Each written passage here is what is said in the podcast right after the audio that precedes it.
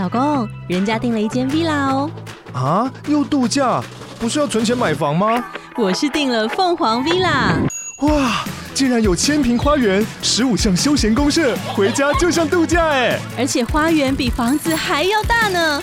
还有我最爱的游泳池，耶！龙大营建 villa 生活，十年防水保固，二至三房，零七三九八五五五五，凤凰 villa。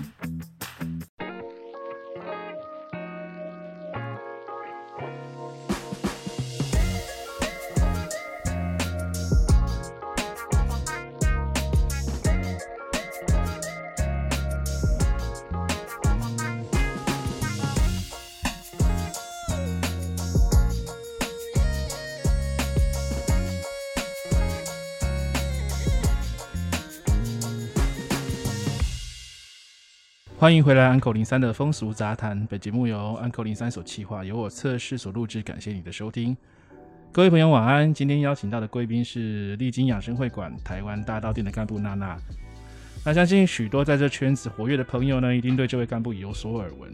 有趣的是，许多人见到娜娜本人是为之惊艳的，因为她是如此的美丽动人。娜娜你好啊，请问刚刚这样的开场会不会凶 gay 吧，还是太含蓄呢？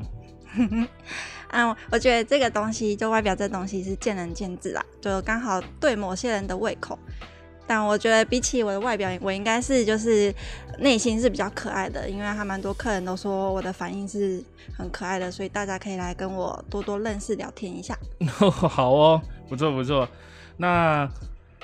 很多人对娜娜的认识，大部分是停留在就是丽晶台大电影有个颜值很不错年轻干部。那殊不知，其实娜娜从小时候她就有丰富的八大圈的经历，而且精通英日文。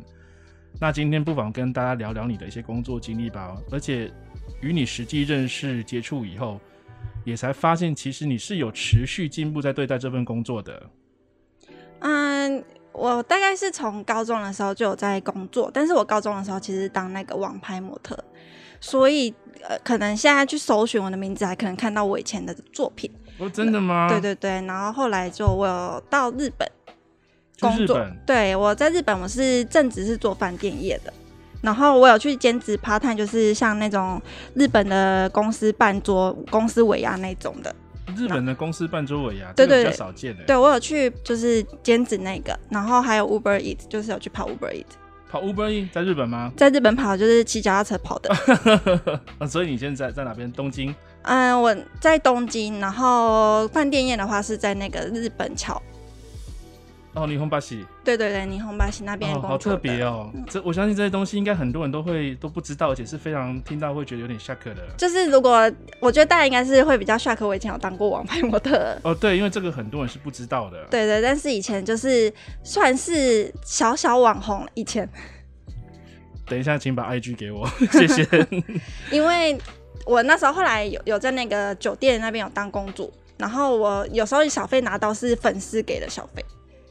哦，好特别哦！对，就是有人会问说：“哎、欸，你是那个蒂芬尼嘛？”然后就会给我一些小费这样子。到现在哦，到现在还有以前的客人会认出我说：“哎、欸，你不是那个蒂芬尼嘛？”这这大概是我最近录这几集听到就是比较有点震撼的 东西。好，那曾经听说你当干部这部分，哎、欸，这个工作不在你的人生规划里，那又是怎么会来到丽晶台大店服务的呢？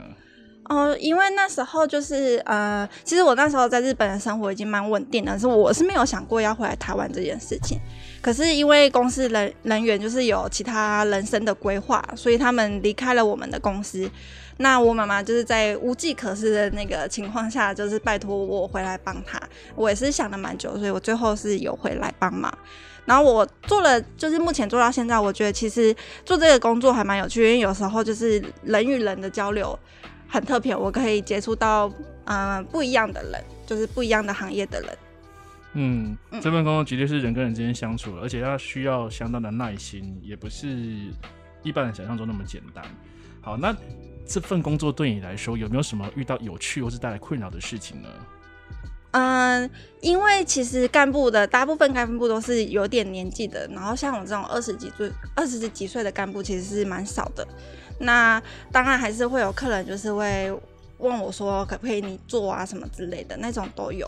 那我是有，就是最近有遇到一件还蛮好笑的事情，因为这个客人其实是我蛮好的客人，然后他都会跟我稍稍稍嘴炮。然后有一次就是他就问我讲说你那边有没有确诊者，我就跟他说没有，然后我还拍那个就是那个社区社呃社交距离的那个嗯给他看，然后后面刚好背景是我的照片，他想要看我的照片，他就问我讲说。呃，我要看后面的那个美照，我就跟他说好一千块，我就先把我的那个汇款账号丢给他，然后他就说那他要看就是白开照。啊，对，他说要看白开照，然后我就跟他讲说好啊一万，然后就没没有几秒钟，他就真的把钱打过来，然后打过来之后，我就拍了眼睛，就是把眼睛掰开的照片各两张，然后附上我的背景桌面的那个图片给他，我靠，所以。所以他的反应是什么？他就他觉得他被骗了，然后他就一直跟我讲说不能这样子，这样我很坏。我就后来我我是有把钱退给他，但是因为他过几天就要来消费了，所以他后来那个我是把嗯签在我的那边。哦，对对对对，就等于说另类的出资花费。好哦，这 差点会被黄标。好，那嗯，除了日常经营客人，你。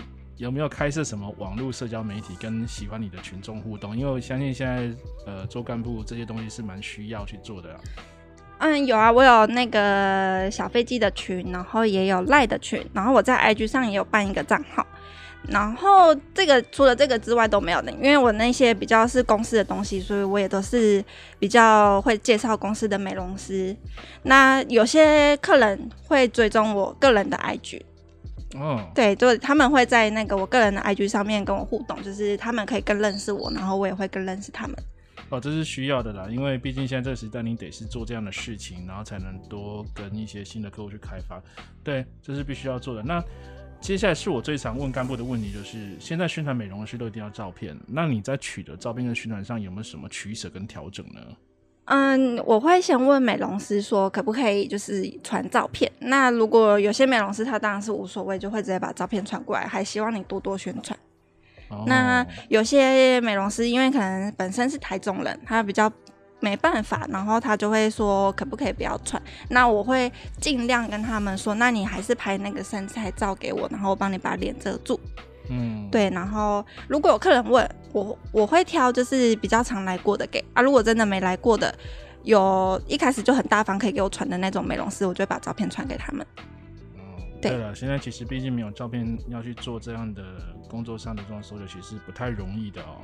对，好，那你刚刚说你组织了这丽晶台大官方宣传账号，那可以聊聊，就是你对接下来这个疫后疫情时代，你有什么计划跟持续发展的想法呢？嗯，这个还是主要就是之后看疫情的发发展转变会是什么。那我当然是就是如果有人要找配合，我都会尽量一起去配合，然后去多方面的发展。好吧，这有点官方哎，太官方了嘛。那我现在突发奇想的问一个问题是，你有什么就是在这个节目，因为我觉得你蛮聪明的，就是问你这些问题，你都是答辩如流。